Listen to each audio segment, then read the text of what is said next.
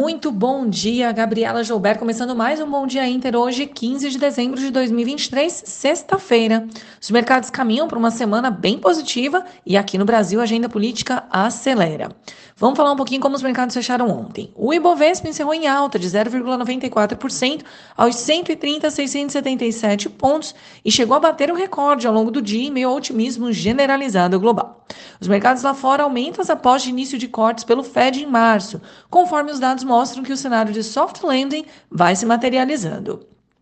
Os juros das Treasuries mantêm a tendência de queda. Aqui a agenda política segue no radar com o MP da subvenção em reforma tributária hoje, a uma semana do recesso do Congresso.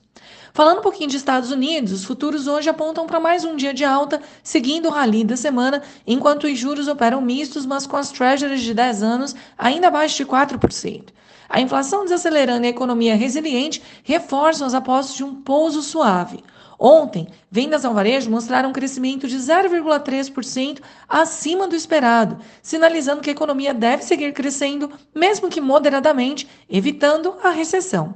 No corporativo, as ações do Cosco avançam após números mais altos que o esperado e a First Solar também sobe com recomendações positivas sobre o setor de energia solar. O PMI fica no foco de hoje. Indo lá para o outro lado do mundo, falando um pouquinho de Ásia, as bolsas fecharam madrugada mistas. Na China, os principais índices recuaram com rumores de que o governo chinês deva reduzir a meta fiscal para 3% do PIB, indicando uma política fiscal no país mais controlada para 2024. A produção industrial chinesa cresceu 6,6% acima das expectativas, mas as vendas ao varejo reduziram o ritmo, apesar de ainda avançarem. Na Europa, o Banco Central Europeu e o Banco Central da Inglaterra mantiveram os juros no atual patamar, mas a Lagarde manteve o tom mais agressivo e a narrativa de juros mais altos por mais tempo, contrariamente à mensagem do Fed no dia anterior. Os dados macros seguem preocupando na região, em especial na Alemanha, onde o PMI mostrou nova contração. Falando um pouquinho de Brasil, o foco hoje fica no cenário político, a possibilidade de avanço da MP da subvenção do ICMS e dos juros sobre capital próprio, principalmente depois que o Congresso derrubou dois vetos presidenciais importantes, o da desoneração da folha de pagamento e o do marco temporal. O governo pode recorrer. A Câmara também deve finalizar a votação da reforma tributária, que seguirá então para a sanção presidencial. Na agenda, a RCN faz palestra em evento no Itamaraty e hoje o mercado digere dados do GP10.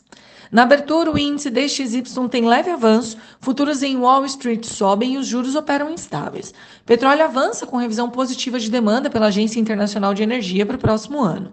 Minério de ferro cai com incertezas com relação à demanda na China. E o que esperar então para o Ibovespa? Bom, o otimismo global deve seguir favorecendo a nossa bolsa, mas as commodities podem trazer alguma volatilidade. O Ibovespa pode bater um recorde histórico, fechando nos 131 mil pontos hoje. Bom, pessoal, estes foram os destaques da agenda de hoje. Tenham todos uma excelente sexta-feira, um ótimo final de semana e até segunda.